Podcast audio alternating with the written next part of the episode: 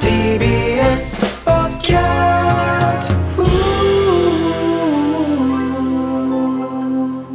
N93 2023年4月結果発表。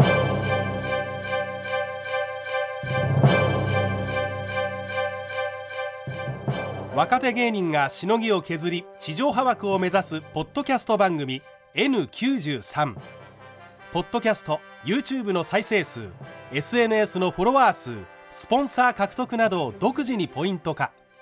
1年間の合計ポイントで地上波枠を獲得する芸人が決まります。また半年後には最も獲得ポイントの低かった芸人が脱落。新たな挑戦者が加わります。さて早速2023年4月分の結果を発表していきましょう。第1位。岸高野の豚ピエロ。第2位パンプキンポテトフライの剣。第3位金の国の卵丼。第4位からたちの最果ての先生。第5位吉井正夫の今何してる？